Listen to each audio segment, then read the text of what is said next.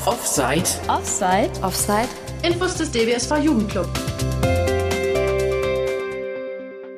Beim 13. Berliner Hörspielfestival 2022 gab es einen Audiokunst-Workshop mit Rainer Kremser, an dem drei blinde Menschen teilgenommen haben.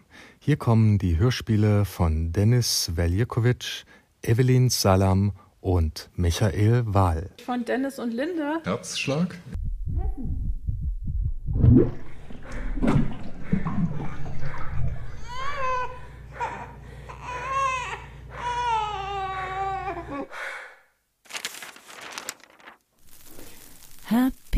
Birthday to you.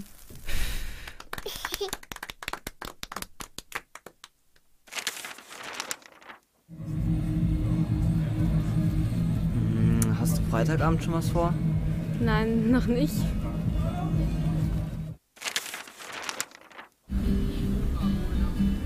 War schön heute. Mhm, fand ich auch.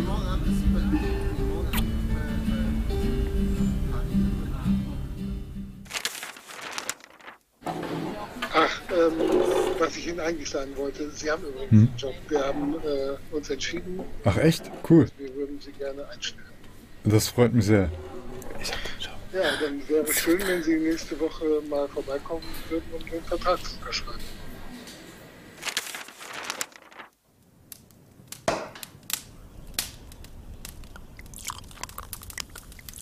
Wir sind total eingeschneit. Na, immerhin bist du mit mir eingeschnallt. Oder hast du Freitagabend schon was vor? Nein, immer noch nicht.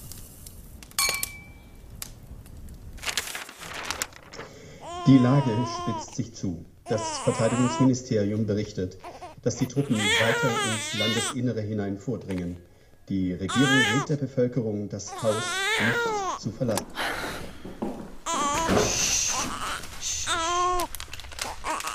Hast du diesmal das Fleisch bekommen? Nein, aber Vitaminpräparate dich und das Baby.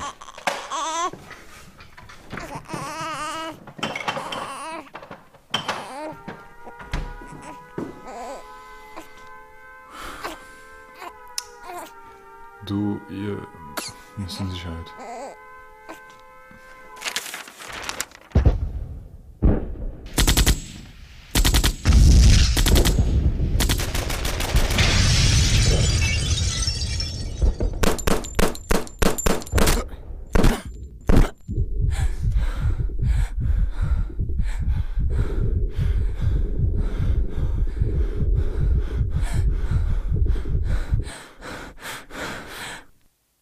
Das funktioniert ja mit sehr wenig Worten. Warum? Es ist quasi auch die Sicht eines Blinden mit dabei, weil wenn wir jetzt durch die Gassen gehen oder Straßen oder U-Bahn gehen, dann hören wir auch nicht eher alles, sondern wir orientieren uns an den Tönen, die da entstehen oder an den Geräuschquellen. Man kriegt ein visuelles Bild im Kopf, wenn man es nur hört. Dass es darum ging, Raum zu erschaffen oder ein Bild zu kreieren mit Geräuschen eher als mit den Worten. Und eine Geschichte über die Geräusche zu erzählen. Und die Geschichte ist ja sehr stark geworden. Was sagst du zur Endszene, Dennis? Du hattest im Studio gesagt, dass du eine Gänsehaut dann selbst kriegst beim Hören. Wir haben da halt lang dran gesessen, auch an der Endszene und ähm, allein von den Geräuschen her, wenn man das sich so anhört und ähm, es soll ja quasi äh, den Krieg symbolisieren, wo die Person X dementsprechend getroffen wird. Und das klang ziemlich realistisch und ähm, also ich habe Gänsehaut bekommen bei der Szene, wo quasi man hört, wie die äh, Treffer landen. Ja, das war schon ähm, auch krass, plötzlich sich selber nochmal beim Sterben oder beim, beim Todesschuss zu hören. Genau, ihr seid die beiden, die da so atmen. Ne? Das Hörspiel Jacques von Evelyn und Carola.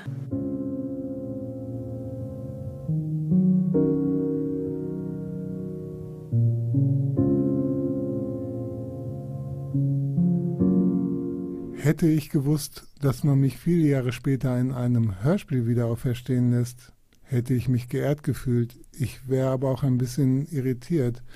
Das Hören war für mich kein Spiel, es war eine Passion. Aber lassen wir den Jungen erzählen. Mein Name ist Jacques. Ich war ein ganz normaler Junge, der neugierig auf das Leben und die Liebe war. Als der Zweite Weltkrieg ausbrach, war ich 15 Jahre alt. Na, Kleiner, du kannst wohl nicht sehen. Nun, diesmal hast du Glück. Und wenn er 100 Jahre dauert, dieser verdammte Krieg, du brauchst ihn bestimmt nicht mitzumachen.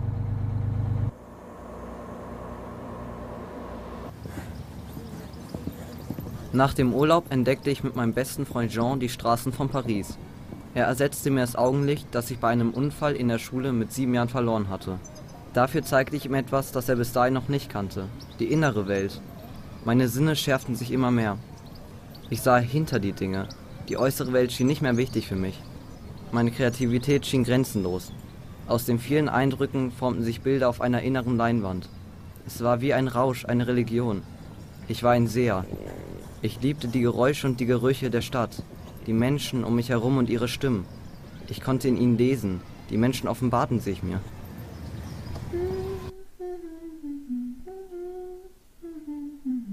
Aus beruflichen Gründen meines Vaters zog ich mit meinen Eltern nach Toulouse. Jean überredete seine Mutter, uns dorthin zu folgen, damit wir zusammen sein konnten. Verzückt lauschte ich dem Gesang des Mädchens aus der Nachbarwohnung. Sie hieß Aliette und sang den ganzen Tag. Jean schwärmte von ihr, bis auch ich mich in sie verliebte. Ob Aliette in einen von uns verliebt war, wurde nie klar. Wir mussten bald nach Paris zurück und sahen sie nie wieder.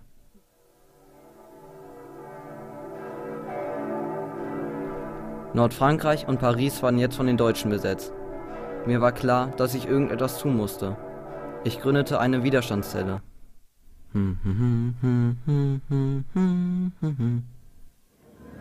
Meine Freunde glaubten an mich, um meine Fähigkeit, Aufrichtigkeit in den Stimmen anderer zu erkennen. Wir wurden immer mehr. Meine Kameraden vertrauten mir um mein Urteil. Wir schlossen uns mit anderen Gruppen zusammen. Immer wieder sagten meine Kameraden, geh zu dem Blinden. Wenn er sagt, dass du okay bist, dann bist du dabei. Sieh mal an, dein Gefolge wird immer größer. Du ziehst sie an. Sie haben dich nötig. Weißt du eigentlich, dass sie immer nur dich anschauen? Sie glauben, du siehst sie nicht. Vielleicht tun sie es deshalb.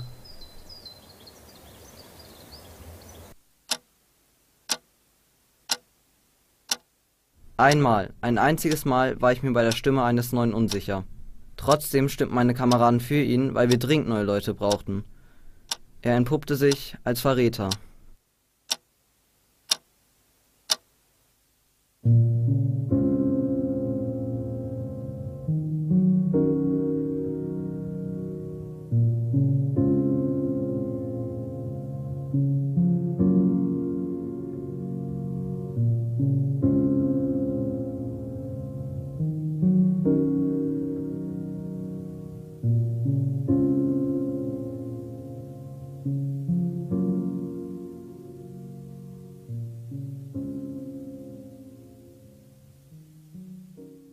Wir haben jetzt einen kleinen Ausschnitt von der Lebensgeschichte von Jacques Luceron gehört, der ja einen sehr akustischen Zugang zur Welt und seinen Mitmenschen hat. Aber was ist an diesem Stoff für euch beiden so faszinierend?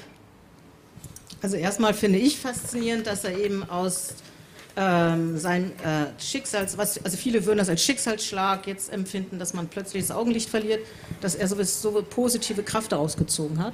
Ich habe ihn sehr bewundert, auch heute noch, dass er den Mut aufgebracht hat, dann sogar in den Widerstand zu gehen und zu kämpfen gegen die Deutschen. Das hat mich sehr fasziniert und dass man eben auch im ähm, ja, vielleicht sogar trotz der Blindheit so viel ähm, Mut und Kraft entwickelt, das hat mich einfach fasziniert. Da mussten uns natürlich sehr reduzieren. Und deswegen ist es ein bisschen mehr eine Lesung geworden als alles andere, aber trotzdem freue ich mich, dass der Stoff einfach mal so, dass wir den zum, also in ein Hörspiel setzen konnten. Die Vorlage ist ja ein Buch, eine Autobiografie. Ich kenne Evelyn Salamer schon viele, viele Jahre. Wir sind lange, lange befreundet und ich erkenne mich in den Freunden von Jacques Luceron des Öfteren immer mal wieder, ähm, wenn er jetzt gerade auf die spezielle Qualität seines Sehens hinweist. Da bin ich auch manchmal überrascht, was ich eigentlich nicht wahrnehme. Platz nehmen. Von Michael Wahl. Der Platz wird immer enger in der Welt. Dies hört der Blindenstock auf seiner kurzen Reise. Das Platznehmen im Sinne von den Platz wegnehmen. Blindenstock klappt auf. Bewegung und Geräusch des Stocks auf dem Boden. Blindenstock. Ich kann mich sehr gut entfalten. Das ist geradezu mein Job. Ich entfalte, ach was, eröffne Räume und führe als Blindenstock meine Kundinnen und Kunden durch Raum und Zeit. Dabei sehe und höre ich auch einiges. Soll ich führen? Sorry. Nehmen Sie Platz. Oder treffender, nehmen Sie Platz? Und wenn ja, wie viel Platz nehmen Sie? Oder geben Sie?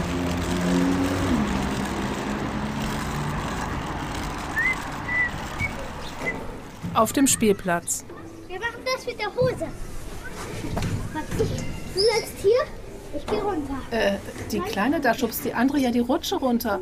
Wie krass. Die Kleinen lernen aber schon früh, sich durchzusetzen. Oh Mann, jetzt rutscht die Schubserin gemütlich die Rutsche runter. Die feiert sich total. Platz da, jetzt komme ich. Die geschubste schon wieder auf den Beinen. Dann war es ja nicht so schlimm. Hm, wirklich nicht? Ungeduld? Obwohl jeder eigentlich mit genug Platz an sein Ziel rutschen könnte? Von wem die Kleinen das wohl gelernt haben?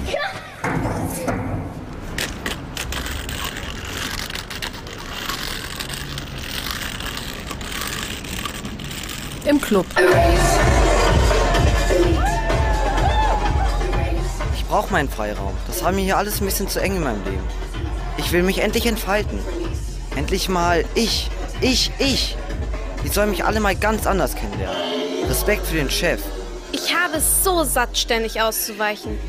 Immer muss ich irgendwelche Kompromisse eingehen. So und so muss es sein, so und so nicht. Dabei bin ich doch hier die Wichtigste. Ich will endlich einfach loslassen und ausrasten. Nie wieder stoppen. Aha, ach nee.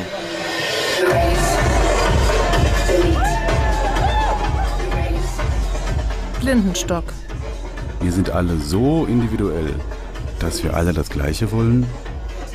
Ist ja klar, dass es da eng wird auf dem Dancefloor.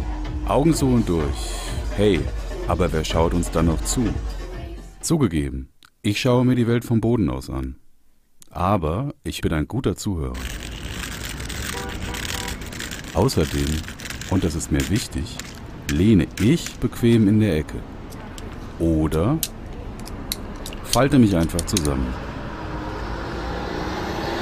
Ich nehme also nie Platz, oder zumindest nehme ich wenig davon. Und für die Wesen, die mehr Platz nehmen als ich, erlaube ich mir einen Tipp. Ihr habt euch schon die Zeit perfekt zergliedert und so zerteilt, dass ihr viel zu wenig davon habt. Beim Raum, ja, da solltet ihr es besser machen. Denn zu viel Raum alleine macht einsam. Und zu wenig Raum macht krank.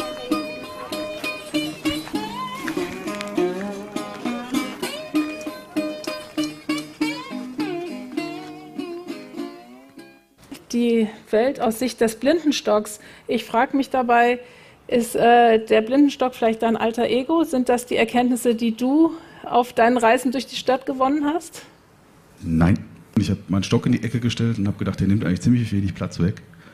Und dann bin ich irgendwie drauf gekommen, dass es irgendwie, wenn man durch Berlin läuft, solange ich noch nicht hier, eigentlich sehr viel Platz gibt, aber die Leute ihren Platz künstlich verknappen, weil sie, naja, was sie eben so machen. Ne? Und da, da, daher kommt das eben jetzt so die, die ganze Idee, ja. Gut, du warst also auch mit den Ohren auf der Position des Blindenstocks. Hast Geräusche von ihm eingefangen? Kannst du dazu mal was sagen? Ja, das kann man, genau, das ist so. Also ich habe jetzt bewusst, äh, einfach den, als ich dann diese Idee hatte, bin ich eben mit dem Stock mal durch die Gegend gelaufen. Es gab auch noch viele andere witzige Aufnahmen, die konnten wir jetzt nicht verwenden, ähm, weil da mal einer reinquatscht oder die Leute einem helfen wollen. Also man hätte auch einfach mal das laufen lassen können, aber das wäre ein bisschen experimentell gewesen, das kommt vielleicht nochmal irgendwann. Weil man, wenn man mit einem Stock unterwegs ist, ja auch immer auf einer Bühne steht. Also ob man das will oder nicht, ob man sieht oder nicht, man kriegt sehr viel Blicke, sehr viel Aufmerksamkeit. Und meistens sind das ja sehr freundliche Dinge, Leute bieten einem was an. Ganz selten ist das mal was Blödes. Ähm, man kriegt eben aber auch, und das sagt der Stock ja auch, insofern ist es dann doch ein bisschen auch ich, ähm, oder bin es ein bisschen ich, ähm, man kriegt eben sehr, sehr viel mit, weil man eben äh, sehr gut zuhört, also zumindest ich, und das wollte ich so ein bisschen anfallen, äh, ja, abbilden.